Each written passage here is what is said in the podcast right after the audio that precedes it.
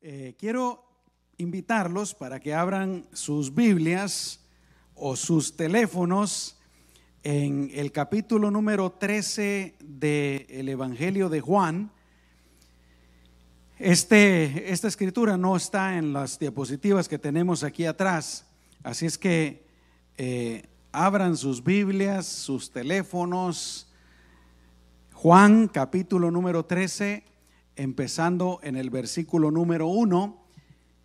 Y aquí se nos relata el momento en que Jesús está celebrando la última cena y le lava los pies a los discípulos, ya que estamos hablando acerca de servir. Amén. Y voy a leer para los que tienen sus teléfonos, para los que van a leer en sus teléfonos, la versión Reina Valera contemporánea. Aleluya, gloria a Dios. Juan capítulo 13, empezando en el versículo número 1. No vamos a, no voy a comentar mucho acerca de este pasaje, pero más que nada quisiera que lo leyéramos para, para recordar. Dice la palabra del Señor. Antes de la fiesta de la Pascua, Jesús sabía que su hora había llegado para pasar de este mundo y volver al Padre. A los suyos que estaban en el mundo los había amado siempre y los amó hasta el fin. El diablo ya había puesto en el corazón de Judas Iscariote, hijo de Simón, que entregara a Jesús. Así que mientras cenaban, Jesús, que sabía que el Padre había puesto en sus manos todas las cosas, y que había salido de Dios y que volvía a Dios, se levantó de la cena, se quitó su manto y tomando una toalla se la sujetó a la cintura.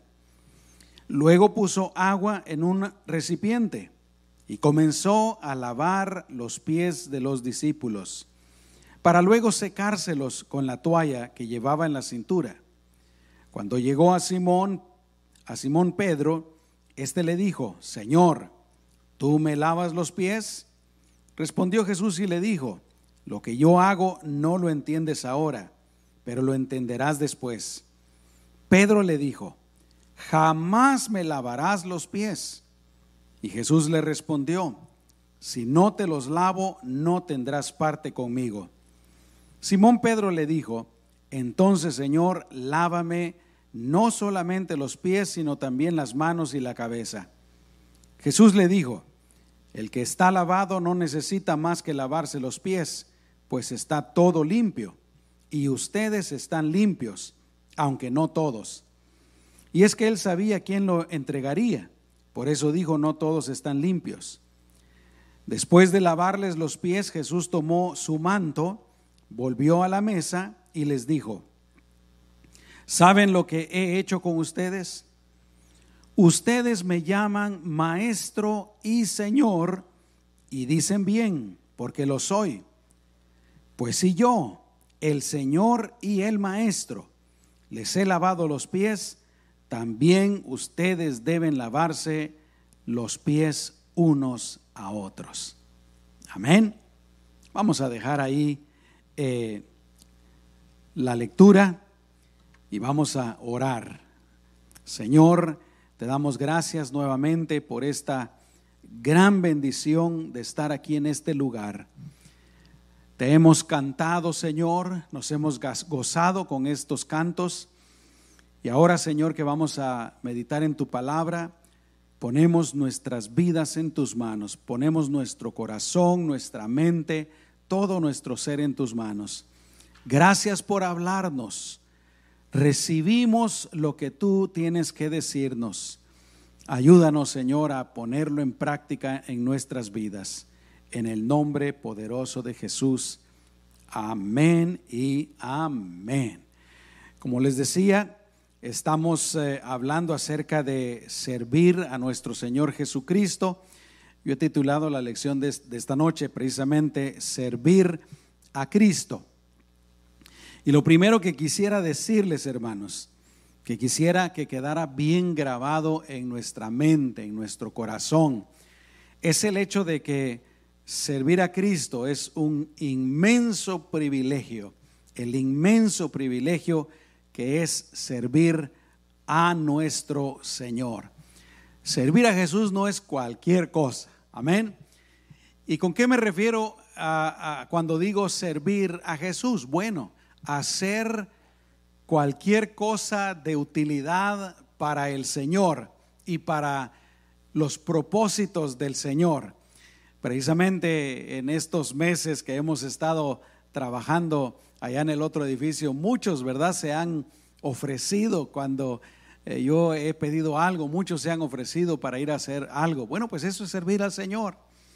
Servir en algún ministerio de la iglesia, eh, para los que tienen el talento en la alabanza o los que pueden enseñar o los hermanos que siempre tan de buena gana están recibiéndonos ahí en la puerta, los sugieres o los que servían en el cuarto cuna. Dicho sea de paso, vamos a tratar de, de otra vez rehabilitar el cuarto cuna, no sé si esa sea la palabra correcta, ¿verdad?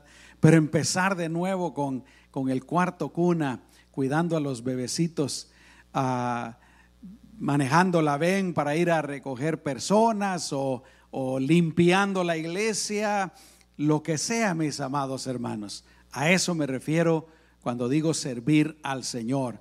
Pero también me refiero con eso cuando, por ejemplo, le hablamos a algún familiar, le hablamos a algún amigo, algún compañero en el trabajo de nuestro Señor Jesucristo. Eso también es servir al Señor. Eh, apoyar las misiones, orar por los misioneros, eso también es servir al Señor. Hay muchas maneras de servir al Señor. Orando también se puede servir al Señor. Eh, pero yo quiero pues que quede en nuestra mente bien grabado que servir al Señor es un tremendo privilegio. Y voy a tratar de estar haciendo énfasis en esa idea. Pero quiero recordarles lo que estuvimos meditando el miércoles pasado. Yo les decía que el ejemplo de todo es nuestro Señor Jesucristo, ¿no? Para nuestras vidas. Cómo comportarnos, ahí está nuestro Señor Jesús y aquí está la palabra que nos enseña la voluntad de Dios. Eh, pero Él, repito, es nuestro ejemplo máximo. Y les decía en primer lugar que Él vino a servir al Padre y vino a servir a la humanidad. Les decía que él dijo varias veces, compartí algunos pasajes, en donde él dijo que él había venido a hacer la voluntad del Padre. Y este domingo pasado yo les decía que absolutamente todo lo que hizo Jesús, hermanos, durante toda su vida, cada año, cada mes, cada semana, cada hora, eh, cada día, cada hora, cada segundo, todo fue conforme a la voluntad del Padre. Amén. Jesús dijo, yo he venido no a hacer mi voluntad, sino a hacer la voluntad del Padre. yo les decía, hermanos, ese pensamiento también tiene que estar en nuestro corazón. ¿Cuántos de ustedes están de acuerdo con eso? Si somos creyentes, el hacer la voluntad de Dios debe de estar en nuestro corazón, debe de ser una de nuestras prioridades. Yo te pregunto a ti, eh, ¿estás tratando de hacer la voluntad del Señor? ¿Estás tratando de servirle al Señor? ¿Estás tratando de utilizar los talentos que Dios te dio para servir al Señor? También yo les decía, ¿verdad? Que el propósito máximo del servicio de nuestro Señor Jesucristo fue dar su vida ¿Para qué? Para salvarnos. ¿Cuántos dicen amén, hermanos? Eh, lo he comentado muchas veces. En, el mundo hay personas que dicen que Jesús vino a enseñarnos acerca del el amor, dicen muchos. Pero Jesús vino a mucho más que eso. Sí, sí vino a eso, pero vino a mucho más que eso. Hay quienes dicen que Jesús vino a enseñarnos a, ser caritativos, a hacer esto y el otro. Pero hermanos, principalmente Jesús vino a dar su vida por nosotros, a servirnos, ¿no? Y en cuarto lugar, pues les decía yo que Jesús desea que todos le sirvamos, especialmente pues en esa sumisión del Señor, que es salvar personas. Por ejemplo, el propósito de la iglesia, hermanos, el propósito principal de la iglesia es predicar el Evangelio, es hablarle de Cristo a las personas que no conocen al Señor para que ellos conozcan a Jesucristo y reciban el perdón de sus pecados y la vida eterna. La iglesia no es solamente un club social, la iglesia no es solamente un lugar donde nos juntamos y pasamos un buen tiempo. La iglesia venimos a aprender de la palabra de Dios, venimos a adorar juntos eh, como hermanos, como el cuerpo de Cristo, venimos a, a orar también, etcétera. Pero principalmente, pues, Dios desea que le sirvamos en su obra, en su misión. Y hoy, pues, como ya les dije, vamos a meditar en el hecho de que servir a Jesús es un tremendo privilegio. Y vamos a ver ahí en Hechos capítulo 5, versículos 10 al 12, el ejemplo de los apóstoles. Esa escritura sí está aquí en la pantalla. A ver, si pueden lo leen conmigo, ¿ok? Dice, así que llamaron a los apóstoles y después de azotarlos les advirtieron que no siguieran hablando en el nombre de Jesús y los pusieron en libertad. Los apóstoles salieron del concilio felices de haber sido dignos de sufrir por causa del nombre. Y todos los días no dejaban de enseñar y de anunciar en el templo y por las casas las buenas noticias acerca de Cristo Jesús. Amén. Fíjense, la persecución de los cristianos había em-, empezado por parte de los líderes religiosos judíos. Y empezó, por supuesto, con los apóstoles, ¿no? Ellos andaban predicando en las calles, predicando el Evangelio. Y los líderes judíos les dijeron que no lo hicieran. Ellos siguieron haciéndolo. Quiero recordarles algo, hermanos. Por supuesto que hay que obedecer a las autoridades civiles. Hay que obedecer al gobierno de la ciudad de Yuma, hay que obedecer al gobierno de Arizona, hay que obedecer al gobierno de los Estados Unidos. Pero mientras lo que ellos dicen no se oponga a lo que Dios dice, porque la ley de Dios es superior a la ley de los hombres. Hay que obedecerlos en todo. Repito, mientras no se oponga a la ley de Dios. Si el gobierno dice, no prediquen el Evangelio, ¿Qué vamos a hacer, hermanos? Seguir predicando el Evangelio. ¿Cuántos dicen amén? Y eso es lo que estaban haciendo los apóstoles. Los arrestaron y dice que los azotaron. Hermanos, no fue cualquier cosa. Fue algo serio. Amén. Los azotaron. ¿Y qué pasó? Ellos salieron tristes, decepcionados, desanimados, aguitados, asustados, ya no hay que predicar el Evangelio porque si no nos vamos a meter en más problemas. No, dice que salieron felices de haber sido dignos de sufrir por la causa del nombre. Jesús sufrió por nosotros. Bueno, en el caso de ellos, ellos estaban felices de que les hubieran azotado por Jesús. Fíjense qué tremendo. Nosotros tal vez no vamos a llegar a ese extremo, ¿verdad? Pero vean el ejemplo de los apóstoles. Ellos querían servir al Señor. Ellos estaban dispuestos a cualquier cosa para servir al Señor. Y nosotros, hermanos, el día de hoy, busquemos servir al Señor de todas las maneras que podamos. ¿Cuántos dicen amén, hermanos?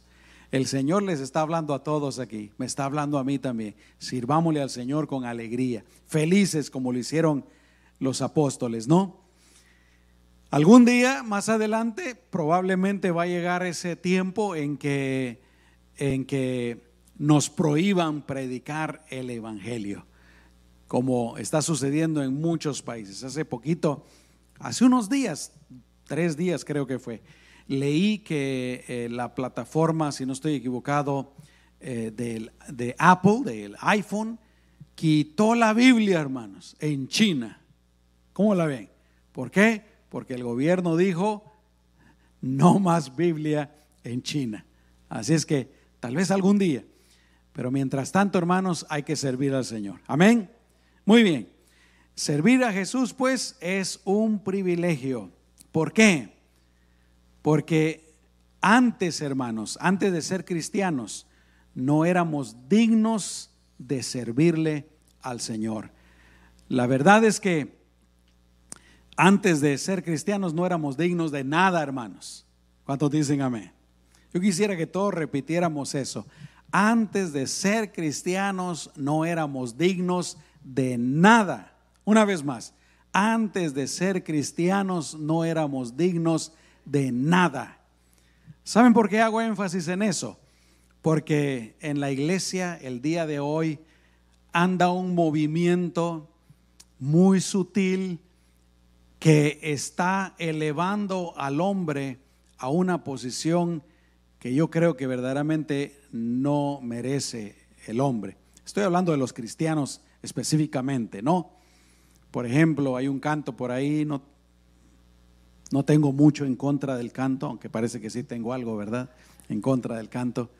Pero eh, dice, dice el canto más o menos, ah, como, como dando la idea que Dios no podía existir sin nosotros.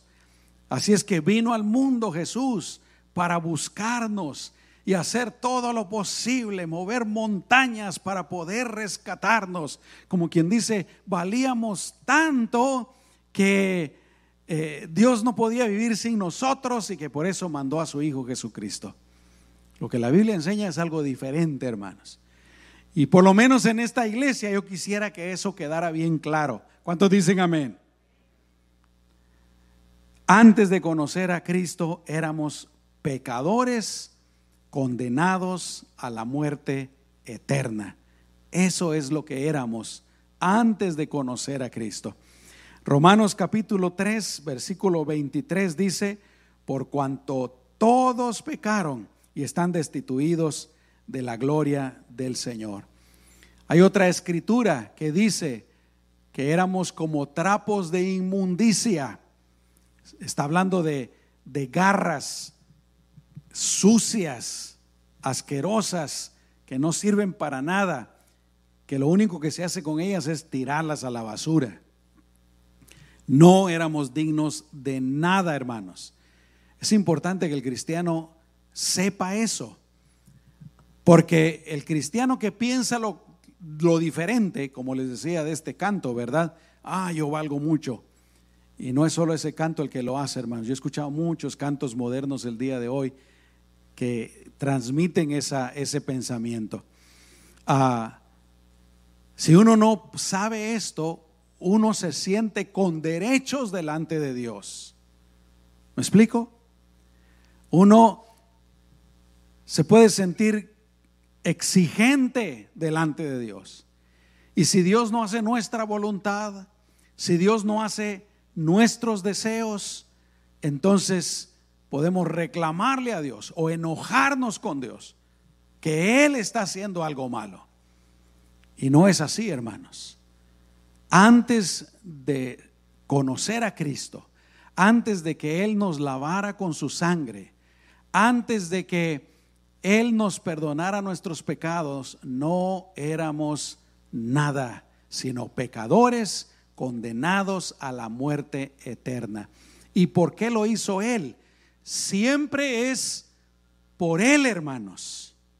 Siempre es por Él y no por nosotros. Él lo hizo por amor, porque de tal manera amó Dios al mundo que dio a su Hijo unigénito Dios muestra su amor para con nosotros en que siendo aún pecadores, Cristo murió por nosotros. Siempre es por Él, hermanos. Amén. Él, por su amor, mandó a su Hijo y nos buscó. Y luego nos tuvo que convencer, porque éramos cabezota dura, ¿no? Bueno, por lo menos yo, yo cabeza dura, hermano pero Él me convenció con su Espíritu Santo, con amor, con paciencia, con su palabra. Y al fin yo me humillé al Señor y recibí ese gran regalo de su amor, del perdón de mis pecados, el gran regalo de Cristo Jesús. Pero todo fue por Él. Ahora en Cristo, hermanos, présteme atención. Ahora en Cristo sí somos mucho, pero también es por Él, no por nuestros méritos, no por nuestras propias fuerzas, no por nuestras propias obras, no porque de nosotros mismos seamos dignos, sino por Él. Él es el que lo hace todo. ¿Cuántos pueden decir amén? Amén. Ahora somos perdonados, somos hijos de Dios, somos adoptados, somos santos, somos justificados, somos eh, nacidos de nuevo, tenemos el Espíritu Santo de nosotros. Ahora somos dignos, pero siempre es por Él, no por nosotros. Amén. Y de alguna manera interesante, el apóstol Pablo, bueno, el Espíritu Santo, por medio del apóstol Pablo, se lo hace saber a la iglesia. Primera de Corintios, capítulo 6, versículos 9 al 11. Escuche lo que dice el apóstol Pablo. Se lo está diciendo a los corintios, pero esto es para nosotros también.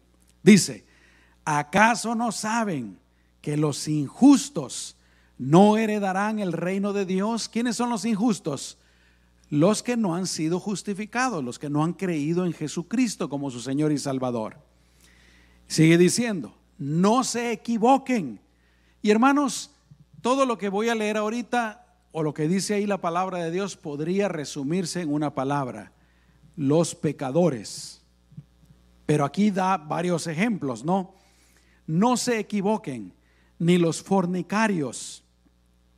Fornicario es una persona que tiene relaciones sexuales fuera del matrimonio. Ni los fornicarios, ni los idólatras ni los adúlteros, es decir, personas que son infieles a sus esposos o a sus esposas, ni los afeminados, ni los que se acuestan con hombres, ni los ladrones, ni los avaros, ni los borrachos, ni los mal hablados, ni los estafadores heredarán el reino de Dios. Déjeme hacerles una pregunta, sinceramente. ¿Te identificaste con alguna de estas cosas? ¿Eras tú alguna de estas cosas antes? Yo puedo señalar por lo menos unas tres o cuatro de estas cosas que yo era, yo era.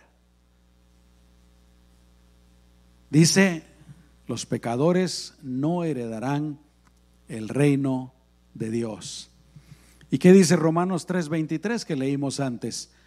Todos pecaron Todas las personas somos pecadores. Pero mire lo que dice, lo que sigue diciendo el apóstol Pablo. Y eso eran algunos de ustedes. Eso eran algunos de ustedes. Pero, dice, ya han sido lavados, ya han sido santificados, ya han sido justificados en el nombre del Señor Jesús y por el Espíritu de nuestro Dios. Hermanos, nosotros no éramos dignos, ni somos dignos por nuestros propios méritos, porque todo lo hace el Señor.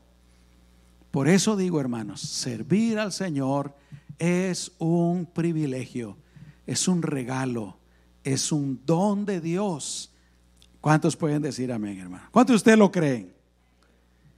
Ir a la iglesia, barrer la iglesia, limpiar los baños, dar una clase, wow,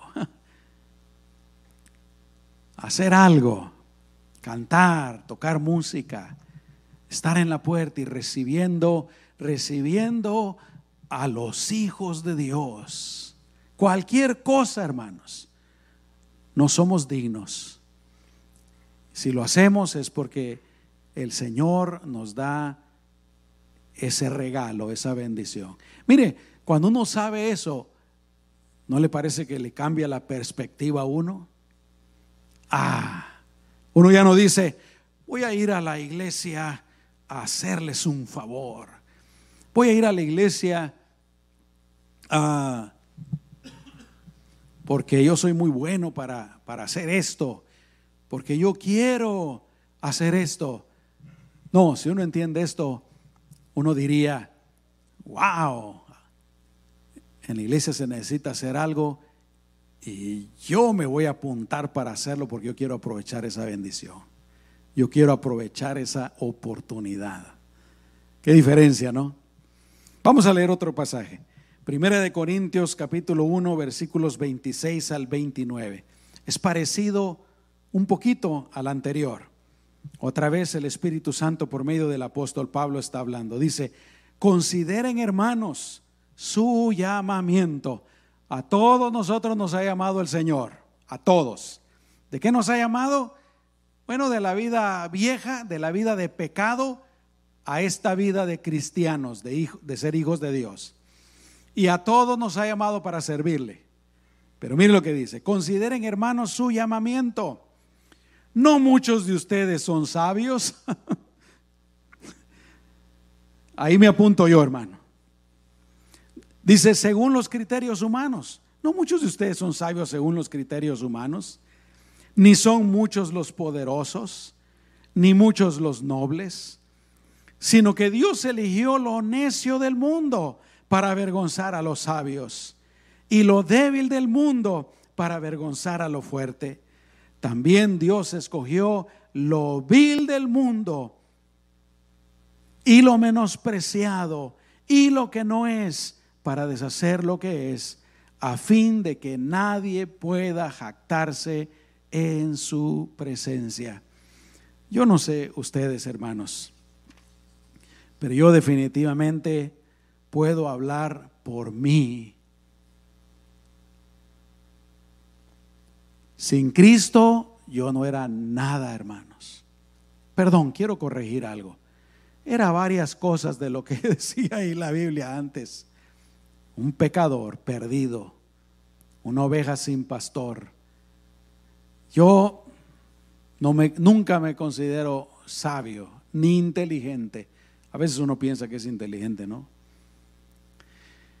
Yo no me definitivamente no soy poderoso ni soy noble, pero sí soy necio del mundo, débil del mundo, ah, vil del mundo. Amén. Y el Señor, increíble, mandó a su Hijo para salvarme a mí. Y ahora me da la oportunidad y el privilegio de hacer algo por Él. Hermanos, así es como debemos de ver el servir al Señor. Es un privilegio, es una bendición. Miren lo que dice Hebreos capítulo 12, versículo 28. Dice, así que nosotros que hemos recibido un reino inconmovible, debemos ser agradecidos y con esa misma gratitud servir a Dios y agradarle con temor y reverencia. Cuando uno logra entender verdaderamente lo que uno era sin Cristo, cuando uno logra verdaderamente captar lo que Dios hizo por nosotros, porque hermanos, nosotros íbamos directo a toda velocidad al infierno, al lago de fuego y de azufre, a quemarnos por toda la eternidad. Pero mientras estábamos en esta vida, Jesús nos llamó. Aleluya. Yo no sé cómo te llamó a ti el Señor, pero a mí me llamó de varias maneras, hasta que al fin le creí. Amén. Servir a Jesús Hermanos, es un gran privilegio. Y escuchen esto, todo creyente debe desear vehementemente servir a su Salvador. Todo cristiano, todo hijo de Dios debe de desear o debería de desear servir vehementemente a Jesucristo. Todos debemos de considerar el servir al Señor como un gran regalo y un tremendo privilegio. Amén. Qué, qué hermoso. Primero Dios que este pensamiento, hermanos, haya quedado grabado en su corazón, haya quedado grabado en su mente. No éramos dignos. El Señor nos ha hecho dignos. Servir al Señor en cualquier cosa es un tremendo privilegio, el cual no merecíamos. Pero el Señor nos hace merecedores por su obra en nuestras vidas. Amén. Ahora, quiero terminar con este otro punto, las recompensas de servir a Jesús. Eh, escuchen esto, aunque debemos de servir al Señor sin esperar absolutamente nada a cambio. Yo creo que así debe de ser nuestra actitud, hermanos. Servir al Señor sin esperar nada a cambio. Amén. Eh, sabiendo que es un privilegio, un don que Él nos da, aún así, el servirle tiene grandes recompensas. Y quiero compartirles cinco de esas recompensas que tiene servir al Señor. La primera recompensa es, bueno, el ser fieles y obedientes a Jesús. ¿Por qué? Porque Jesús nos ha llamado para servirle tenemos dos opciones. Una es no hacer nada y estamos en nuestra libertad, estamos en nuestro derecho de no hacer nada. Y la segunda opción es hacer algo. Amén. Sea grande, sea chico, de acuerdo a nuestra capacidad, hacer algo por el Señor. Entonces, si lo hacemos, vamos a ser obedientes al Señor, vamos a ser fieles al Señor. La segunda recompensa eh, que tiene servir al Señor, yo quiero que ustedes noten, hermanos, que yo aquí no estoy hablando de que Dios los va a enriquecer, de que Dios les va a contestar todas sus oraciones, nada de eso. Pensar en eso es algo muy frívolo, aunque definitivamente es posible. Pero la segunda, eh, la segunda recompensa de servir al Señor es el honrar al Señor. ¿Cuántos de ustedes quieren honrar a Dios, hermanos? Honrar a Jesús. La tercera recompensa sería los frutos de nuestro servicio. Esa sería la, tercera recompensa. Piensen en Jesús. Jesús vino a servirnos, obedeciendo a Dios. ¿Y cómo lo hizo? Durante tres años Él anduvo predicando el Evangelio del reino. Él anduvo sanando a los enfermos. Él anduvo echando fuera a los demonios etcétera. Pero al tercer año lo arrestaron y lo mataron. Amén. Fíjense pues, él vino a servir y a los que vino a servir, dice la Biblia, lo rechazaron. Amén. Pero ¿qué dijo Jesús? Él dijo, si la semilla no cae y muere, él está hablando de él, si la semilla no cae y muere, no da fruto. Es como la semilla de, un árbol frutal, por ejemplo. Pensemos en, en la semilla de una naranja, ¿no? Se seca, pero ¿qué pasa después? Uno la, la entierra, ¿no es cierto? Abre un oído y la entierra y le echa agua, muere la semilla. Pero ahí empieza a salir un árbol nuevo y da fruto. Jesús está hablando de él. ¿Y cuál es el fruto del Señor, hermanos? Todos nosotros. Dice la Biblia que hay fiesta en los cielos cuando un pecador se arrepiente. Entonces, hermanos, cuando nosotros servimos al Señor, otra de las recompensas es el fruto de nuestra labor. Déjenme ponerles aquí algunos ejemplos. Por ejemplo, yo predico aquí la palabra del Señor, yo enseño la palabra del Señor y soy el pastor de esta congregación. Qué, privilegio me siento hasta el suelo, hermanos, como una cucaracha. Pero ¿cuál sería mi bendición? Verlos a ustedes que están bien, que están bien con el Señor, que están caminando con el Señor, que viven para Él, que le aman. Ver que están bien en, en sus matrimonios, que están bien en sus hogares y que le sirven al Señor, ¿no? Por ejemplo, aquí el fruto del servicio de Daniel y de Josué es vernos a todos nosotros cantando y alabando al Señor. Amén. Acercándonos al Señor.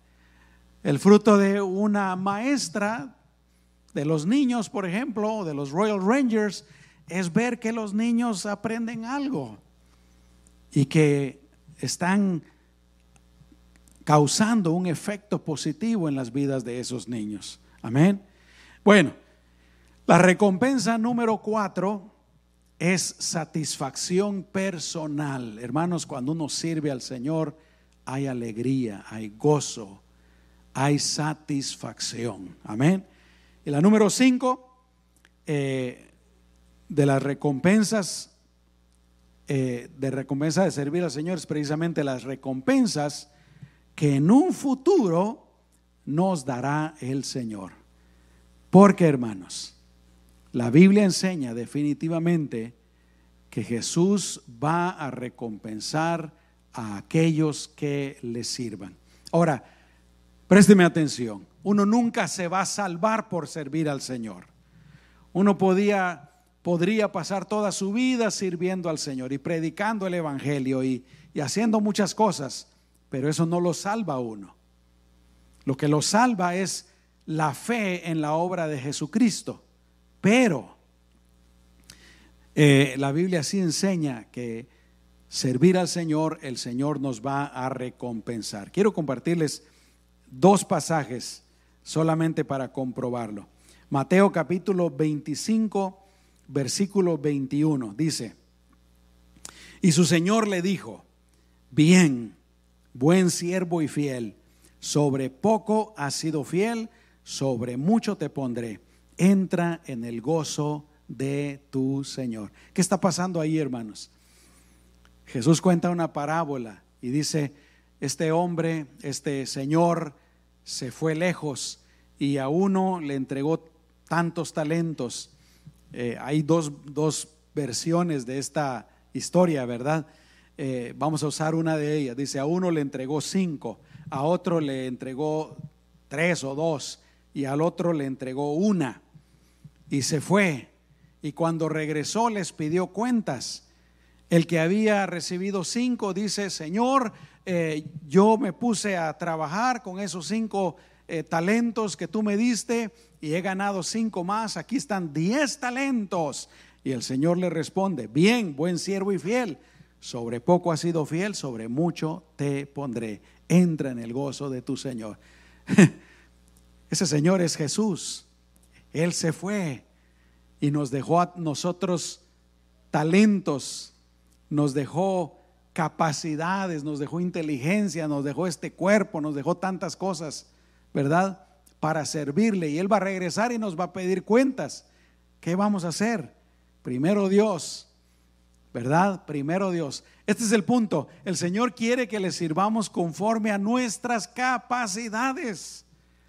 Siempre me recuerdo de la historia de alguien que contó que había una hermanita en la iglesia que no tenía muchos talentos, pero que quería servir al Señor.